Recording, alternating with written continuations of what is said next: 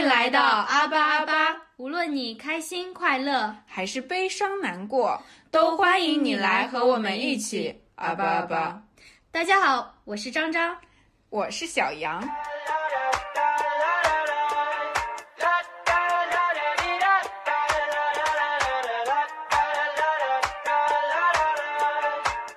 我们回来啦！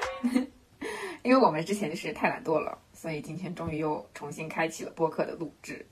没错，而且中间我们有设定了很多跟节日相关、跟时事相关的一些选题，但因为时间过去太久了，就有些什么春节呀、什么节日氛围什么这种的，然后每次都信心满满，OK 我们要讲了，然后就因为懒惰就放弃。大翻篇。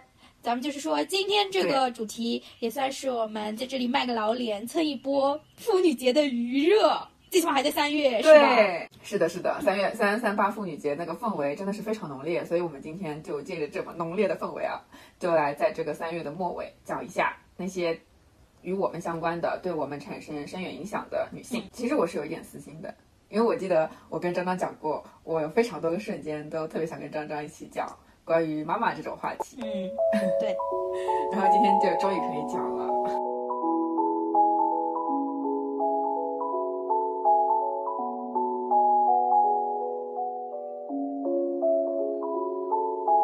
我就先来说一下关于我家里的那三位对我影响非常深的女性。对于我来说，首先那些影响我很深远的女性，呃，其实是有三位，我可以先大概跟大家说一下。因为三个女人一台戏嘛，那三位女性呢，就是我的外婆、我的妈妈还有我的小姨，全部都是外婆和她的女儿们的故事，她们对我产生了非常深远的影响。那么就先从资历最老的我的外婆讲一讲。嗯。我的外婆她其实就是非常阳光的一个人，就像太阳一样热烈。她是我认为在我的家庭里面算是非常开朗的一个存在了。那我不知道大家会不会有这种感觉，就是有时候会觉得自己像一个 AI 机器人。嗯，就是我需要去通过观察非常多的样本，然后才能让自己。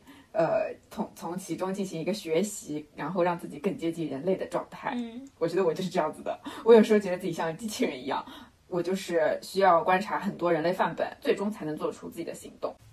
那可能大家不了解以前嘛，但是张张可能知道，我在高中的时候，应该初期还是一个比较害羞、比较内向的人。内向到感觉，嗯，我可能没啥存在感。感觉你这个人，虽然在我们这个圈子里。就而且我记得张张一开始，呃，在高中刚开始的时候军训的时候，他说看我的第一眼印象是觉得我是一个戴眼镜的乖乖女。没错。但是现在呢，大家应该可以从我的语气中感受到，我已经变得外向了非常多。我觉得我这样子性格的转变是跟外婆是脱不了关系的，就包括每一次呃我去外婆家，然后跟她聊天啊这些时候的。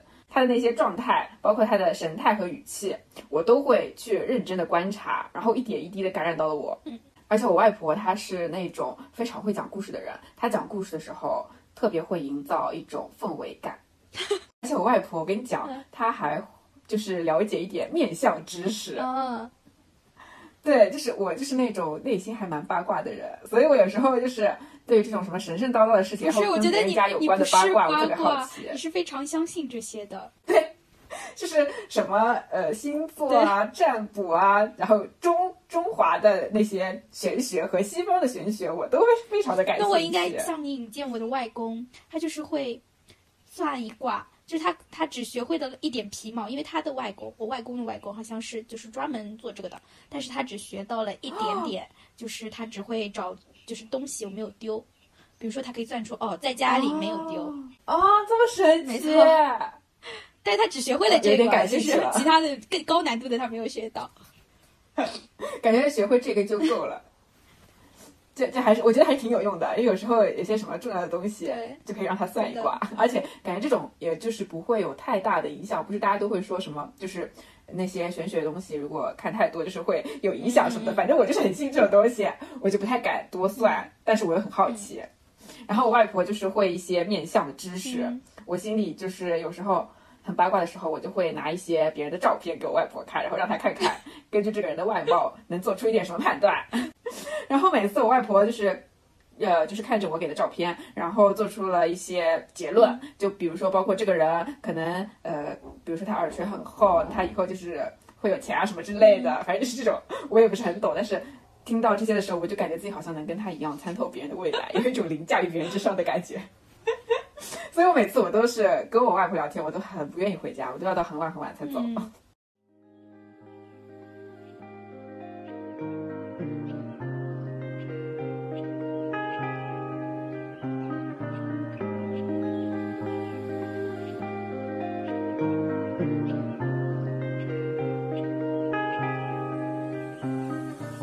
先来介绍一下我我这个家族的这个构造。主要我身边的女人真的非常多，我们家就是因为也是以我外婆为体系，以及她的女儿们。我外婆生了有四个女儿，然后这四个女儿又生了五个女儿，其中就是我妈妈是老三，她生了我和我姐姐，那我就是整个家族中最小的那一个，整一整个被女人包围了。呃，我记得你是小五是吗？对的，但是这么多女人中，对我影响最深远的肯定是我姐。嗯，亲姐，亲姐。没错，嗯，首先在我们这个年代，有一个亲生的姐姐已经非常特别了吧？大家都是独生子女，对不对？九零九五后肯定都是，基本上我也很少碰到同学是有哥哥或者妹妹什么的。嗯，他就是那种可以代替我妈妈的存在的一个人。虽然我说这句话，我妈肯定会吃醋。别管了，别管了，我妈不听我的播客。请问阿姨在旁边吗？不在，我悄悄录的。你在什么神秘地方啊？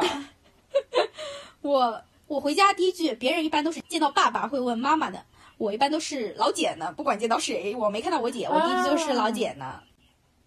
好温馨哦，感觉是突然间就是可以有跟妈妈并存的一个存在。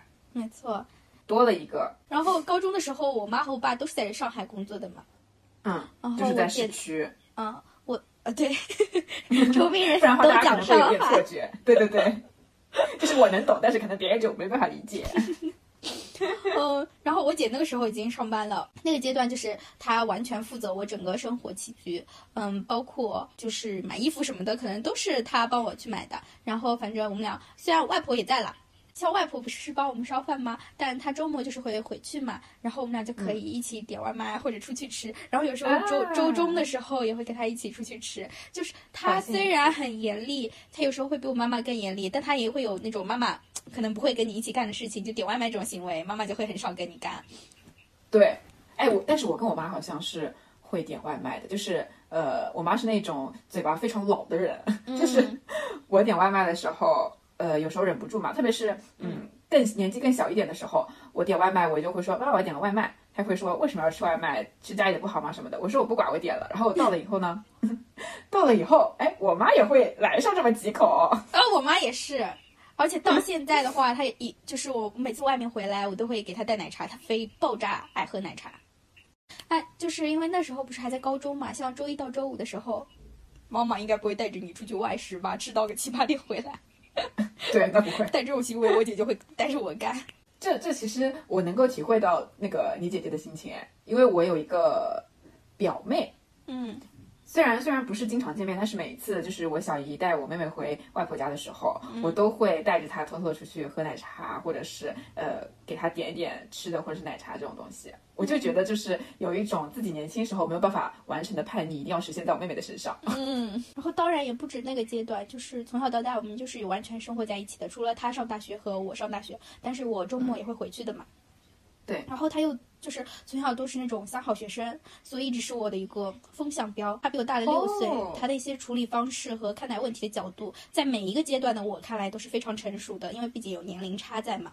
六岁的话，其实也就相当于一个人生阶段了。嗯，我会因为自身认可他这样的呃方式啊行为，所以就不断的模仿，就像你一样。嗯，咱们都是机器人，对，爱机器人。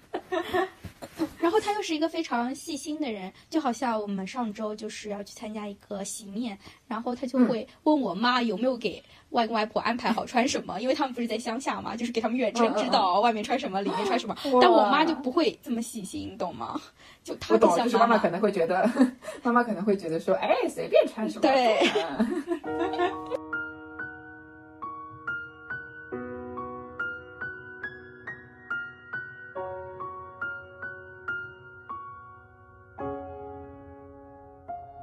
我还想再说，就是我能够感受到你跟你姐姐的亲密，是因为大学的时候，我记得我刚开始我就问你说你的衣服都是哪里买的？嗯，然后你说我我姐买的，嗯，你说我跟我姐轮着穿，对对对对，哦，这个忘了分享了，到现在我们俩都是轮着穿的。我就觉得很幸福，就是一个人可以穿两个人的衣服。就是我买了，相当于他也买了。对我以前就那段时间我就很羡慕，我还回家跟我妈说可不可以我穿你的衣服，我妈说这有点不太合适吧。I'm begging, please, just stick around. 那我再来讲一下我家的那三位女性，嗯就是她们给我的感觉就好像是我被这个世界认可了。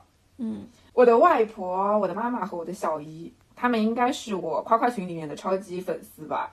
嗯我其实以前的时候很少会去分享自己的东西，呃，包括我做的东西啊，或者是我的一些呃最近看的书啊，或者怎样，我都不会去分享。但是感觉越长大越外向，然后越会去喜欢分享。嗯我以前大多数时间其实都是在聆听别人，但是工作之后，其实我的信心是有一点大增的状态，有一点自信满满。嗯特别是这几年的时候，我只要做到了一些自己比较满意的东西，我就会在群里面分享。哦，那个群哦，跟你讲，真的不是很大，什么你们那种家族群，外婆生了四个女儿那种，我们没有。我们这个群里面就总共只有五个人，嗯就是我、我的妈妈、小姨、外婆和外公。外公是里面唯一一个男性，连姨父这种都不会进入这个群。嗯 对，然后我就我就会发那种满意的东西嘛，我就发到群里面，嗯他们就会马上来夸夸，他们的夸夸就是非常的感染我，呃，就是说什么啊真棒，然后就是还要说什么什么很多什么啊什么颜色很好，什么什么之类，巴拉巴拉，反正就是很能吹的，嗯。我就感觉被他们认可的时候，我就好像是被全世界都认可了，而且我小姨嘛，她其实算是在这三位里面是学历最高的，嗯 所以我从小我都觉得他的出场是自带智慧光芒的那种感觉，我就觉得他像 雅典娜一样。因为是老师对吗？对，而且他学历又高，然后又是数学老师，嗯我就觉得他嘎嘎聪明。所以每次被小姨夸的时候，我都会觉得自己可厉害了。但是我外婆她是不太会用手机，就是不太会用微信的，所以她其实很少在微信上去夸我。但是每次跟外婆见面的时候，包括她来我们家的时候，她都会在任何见缝插针的时间里面去夸我好多遍。走的时候还要跟我说，呃，妮妮不要太累哦之类的，就是说你不要太辛苦哦。然后那个尾音就是拖到门关上的那一刹那。所以我觉得跟他们在一起非常的开心，嗯就感觉到很幸福。那也确实，因为你做的东西就是优秀啊，就是我看到也很想夸。就只能小小承认一下啦，以前都不会分享。上次很夸张，张张说看完了之后还有点想哭，多不容易，这孩子多辛苦啊！就是感觉哦，太优秀了。哦，成长对，了。包括包括我看到那个就是有一个呃 book 在搜集那个周边嘛。我看到这个啊啊啊消息，我第一时间发给了小杨，我说你快去冲对，以你的这个才华肯定可以，但其实我觉得，以我的才华好像不太行，别管了，给我因为冲，感觉可以浅冲一下，但是不要抱太大希望。别管了，到时候投票了，咱们就说拉票拉起来。拉票，我直接淘宝买买票。哦，不可以说，不可以说，小秘密。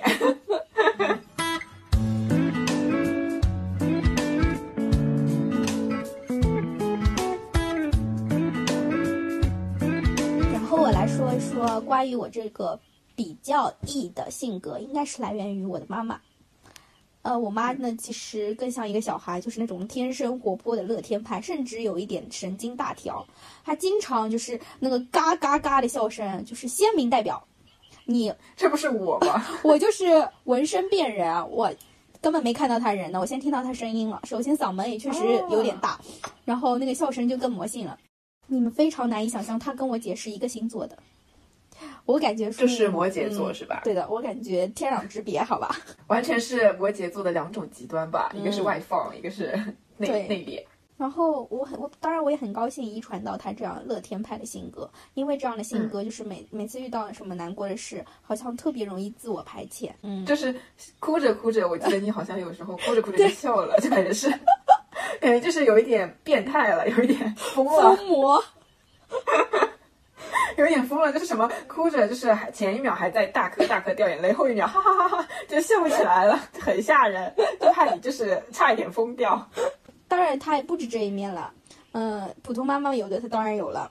我想用一句一九八八的台词来总结一下，形容妈妈的。好，听说神不能无处不在，所以创造了妈妈。就算到了当妈的年纪，妈妈依旧是我的守护神。妈妈这个词只是叫一叫，也触动心弦。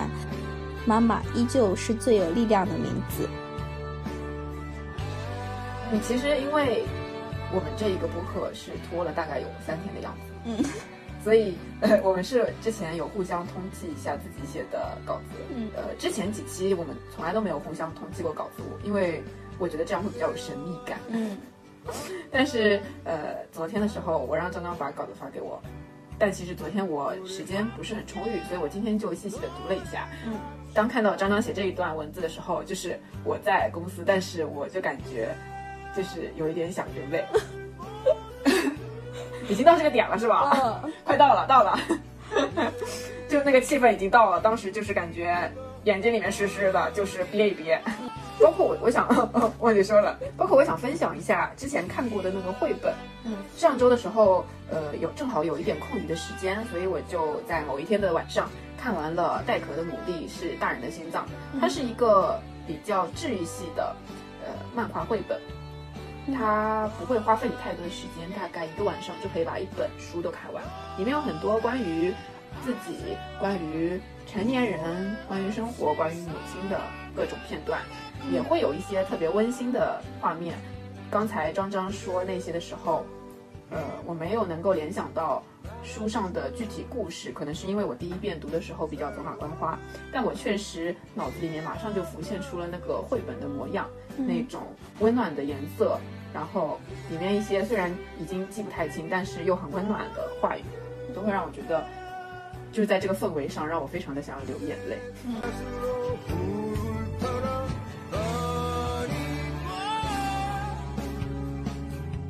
我也想要引用一位作家说的话，就巧了，你知道吗？我在看你那个稿子之前，我就写了，嗯我就是觉得，哎，真巧了，现在就开始会引用名人名言了，比以前有内涵了，咱们。嗯 我就想到了上野千鹤子说的一句话，她说：“母亲，呃，女儿是母亲最激烈的批判者，也是最狂热的拥护者。对于我来说，妈妈是我人生中最亲近的一位女性，所以在大部分的时间里，如果把自己比作一个 AI 机器人的话，我的妈妈是我的第一参考对象。嗯。她对待工作的那种专心和对待生活的认真，甚至我觉得她在家里是有一点嗯洁癖，嗯，就是那种她非常的想要，几乎每天都要打扫房间，然后呃如果有客人来的话，她会在来之前再疯狂打扫一遍，他会觉得家里不够整洁，没有办法接待客人，但其实家里已经够整洁，太整洁了。我记得大学的时候有一次，婷婷来我家，嗯婷婷说：“你家也太干净了吧？”我爸说：“嗯，我没有怎么打扫，有点乱，不好意思。”这很恐怖。所以他对待生活的那种认真和对待工作的这些专心的态度，其实在我毕业后的这几年，对我的影响是非常深的。嗯，可能他在我高中早期的时候吧，他是一个非常努力赚钱，然后非常辛苦的一个状态。所以我有时候经常说，好爱赚钱，并且在很长的一段时间里面，金钱都是能带给我非常强大安全感的东西。可能也是因为妈妈，并且我非常的渴望通过能够赚取到非常多的金钱这个结果，去得到妈妈的认同。嗯，虽然说，嗯，他是对我说，你不需要用太多的赚到太多的钱去证明自己，我依旧是非常爱你的。还有一个有一点肤浅的点，也能够体现我是我妈妈一个非常狂热的拥护者，就是我妈每次开车来接我的时候，我都会拍下来，因为我觉得好帅。我就觉得妈妈开车太酷了，我就特别喜欢。所以每次我妈开车接我，我都会把她的手和方向盘拍张照。嗯 但其实，呃，最近几周吧，嗯，其实最近几周我跟妈妈是有一点不愉快在里面的，就是一些比较老生常谈的问题，关于我的未来啊、生活啊这些话题。经过第一期的朋友们一定知道我是一个什么样的人。张张回答。嗯，嗯，考到我了。什么样的人？嗯，敏感的人。什么样的人嗯？No No 内 No 向的人。No No No，嗯咱们就是说咱们这个设定。No No No，咱们说咱们这一个人物设定是什么？天生反骨哦乖乖女。所以我是一个非常犟的人，我就是要反着干。我妈说什么，我就是不听，我就是要跟她对着干。所以我跟我的妈妈对抗了很久。嗯但是在那个我们拖更的周六啊，嗯那个晚上，就是有了一个大和解的动作。我第一份稿子是在周五写的，那一天还没有和解，那一段时间都还没有和解哦。嗯，然后我写的稿子内容就是说，呃，我跟我的母亲就是非常多的不愉快什么之类的。但是因为刚刚说不如周天录吧，然后那天周六的晚上就刚好。一切就感觉迎刃而解了。我跟我的母亲短暂的和好了一下，嗯，就是非常大和解的一个动作，有点要感谢张张，可以让我 有这个时间过渡，然后刚好有这样一个感人的经历。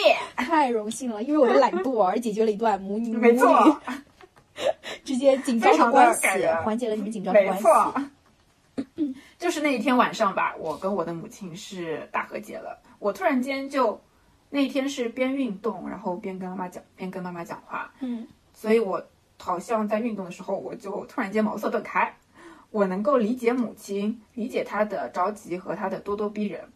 呃，有时候并非是操控欲在作祟，而是因为她想要我过得快乐一点，她想要用她的力量能够把我推到一个获得幸福几率最大的高点上。嗯所以当我想到这一点的时候，我好像能够原谅我的母亲，也能够理解她。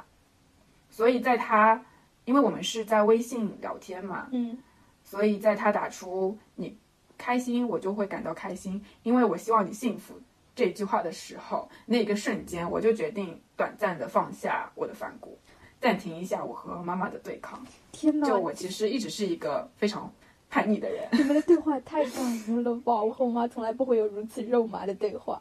啊，因为我就是因为我跟我妈妈的状态，其实我认为啊是非常典型的东亚家庭的状态，嗯但是我又能够感受到我的妈妈她在呃传统和非传统之间努力的给予了我更多自由呼吸的地带。嗯虽然我们两个经常会争吵，因为我妈是一个狮子座，嗯所以我们两个争吵是非常正常的事情。嗯非常的难免。但是在争吵过后呢，她也一直都是在努力的向我妥协，然后非常努力的去尊重我选择的生活。我有时候都觉得是她在为我改变，而不是我在为她改变。嗯，所以怎么说呢？反正就是很爱妈妈，不管了。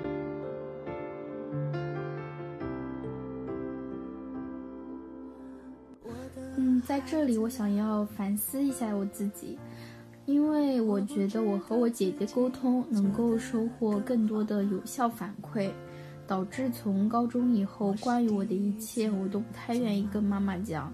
所以有时候，如果妈妈、姐姐都在家里，那我讲的时候，妈妈可能还能听到一点；但如果姐姐不在家，我是不愿意主动和妈妈倾诉的。更多的时候是我跟姐姐交流的时候，妈妈并不在，她连旁听的机会都没有。之前在互联网上看到过一段很火的话，就是不小心把晚安错发给妈妈，结果妈妈高兴了好久好久。希望所有的温柔与偏爱，记得给妈妈留一份。那我希望我未来不能说是温柔和偏爱吧，就是日常生活中发生的一些琐事，哪怕是工作中或者情感上的问题，都能主动与妈妈交流和分享。我是第一次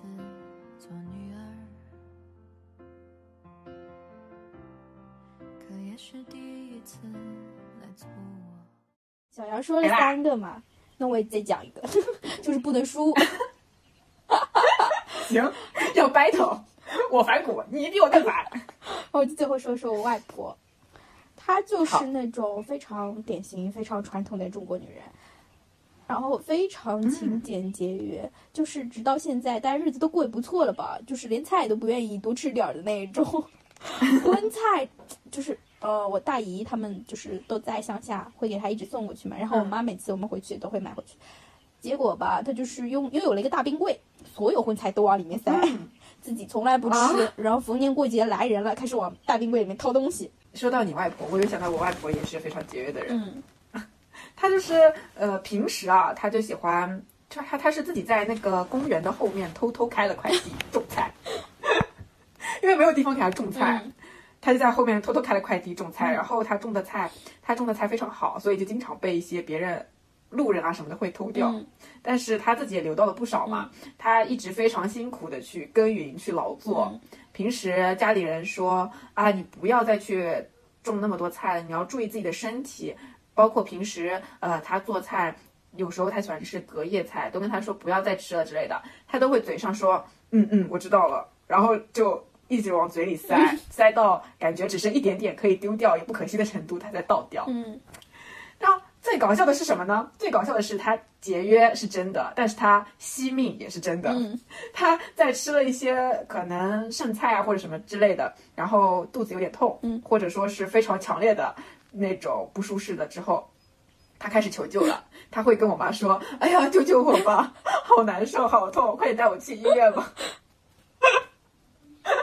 还好他不会听我们的播客，不然的话就要暴露了。嗯，我外婆还有那个糖尿病嘛，但她非常控制。她其实这个年龄，她她八十多岁了，这个年龄的话，其实老人稍微血糖有点高也是很正常的嘛。但她就是非常克制，每次都要就是要让自己降到一个正常值，所以她平时所有甜的东西都是不吃的。但她其实是一个非常馋的人，然后她就会有很可爱的一面，就是在我们吃甜的东西的时候，她就会痴痴的望着你问好吃吗？他内心，啊她内心，好可怜她内心就是很想吃，可是他又很克制，你懂吗？就是像内心应该是有两正正反两面在做纠结斗争的那种。好可怜啊，像一个可怜的小老太婆对，她就是那一种。然后我们经常会给她买那种无糖可乐什么的，跟她说这是可以吃的，但是她也不愿意多喝，哇她就觉得。你这个就是甜的呀，甜的那它肯定有其他糖来代替，就算它是代糖，对对对她也觉得就是会影响他的血糖。对对对，好认真啊！外婆生活的好认真，嗯好仔细，然后好克制。还有一点就是他非常会照顾人，嗯，那种体现在，比如说我们生病发烧，你他就会来帮你按摩头、按摩手脚，你就会觉得超级舒服。就是那种他也没有学过，但他就是能够让你得到缓解。还有讲一件事，上周刚发生的，我不是说我去参加了一个满月酒嘛，然后满月酒，嗯。呃有一位她算是外婆的外甥，对，亲外甥。哦。然后，嗯，不知道怎么的，可能是因为室在室内，然后开了空调，然后他又喝了酒，反正他就是突然休克了，你懂吗？脸色苍白，然后就是不喘气的那种，那就是掐人中什么都没有用。然后我我们当时都没有发现，我们只发现为什么那一桌都站了起来，还以为在敬酒呢，你知道吗？我外婆，嗯嗯嗯，她结果是发生了这种嗯嗯，大事。外婆就是腿脚不利索的，她那个脚半月板那边好像是反正有积水啊什么的，就是平常平受伤吗平平常哦走路都是一跛一跛的。她啊一个嗯箭步钻到人家桌子底下，咬了她那个后脚跟。她说什么那边神经比较多，啊神经比较多，然后咬的咬完那那一下，那个人就是有醒过来，就是呼出了一口气。那然后这一段啊，然后我姐就记起了她的那个记忆，就是外婆以前也这样救过一个人。她说这样是有一定科学依据的，还是什么？我不知道哪他哪里学到的，但他确实有用，好厉害呀！真的非常了不非常紧急。那个人就已经严重到休克之后尿失禁了。哇，那好严重啊！那感觉就是在那个边缘，就是可能那一外婆在跟死神做抗争的感哦、那一下。你没我没缓过来的时候，没缓过来的话，可能就嗯、拜拜了，有可能。对对对，就杆儿了，不是有。很很多这哎样的案例的吗？就是突然间的。对，对，而且这种完全没有办法靠什么救护车嗯那种进行挽救，根本来只能当场有人。哇，他得好好感谢感谢外婆啊，这不得这不得大把大把的给伺候上了。外婆就是很牛逼，所以在我心目中，外婆就非常牛。感觉那种女性力量特别强大。嗯我们的是我们的周围就是 girls help girls 啊。没错，因为我就是一整个 呃，以我的母系社会 为主的，像我爸爸那边就是没有这么不值得一提没。有这么亲切吧，亲近吧，所以我一般嗯都是对对跟外婆那边走的比较近，然后外婆那边正好也都是女儿们，导致我身边嗯全是女人。嗯，那我们就浅浅的在三月份，迟迟的祝福一下这些女性三八节快乐吧。真的非常迟，但只要有点迟了，但是虽迟但到。别管了，只要是三月就还能祝福，对，虽迟但到，我们的爱是不会迟的。没错。好了，那我们就分享完了，我们和我们身边的那些有爱的女性们。错，如果大家听到我们的播客有所触动、有所感触的话，也欢迎把你们的故事分享过来，可以在评论区告诉我嗯，有什么有爱的瞬间。好本期节目就到这里结束了哦，那我们下期再见吧，拜拜。我带拜拜。山里中的行李犹如尼罗河底，经过几道闪电，看到一堆光圈，不确定是不是这里。我看到几个人站在一起，他们拿着剪刀摘走我的行李，擦拭我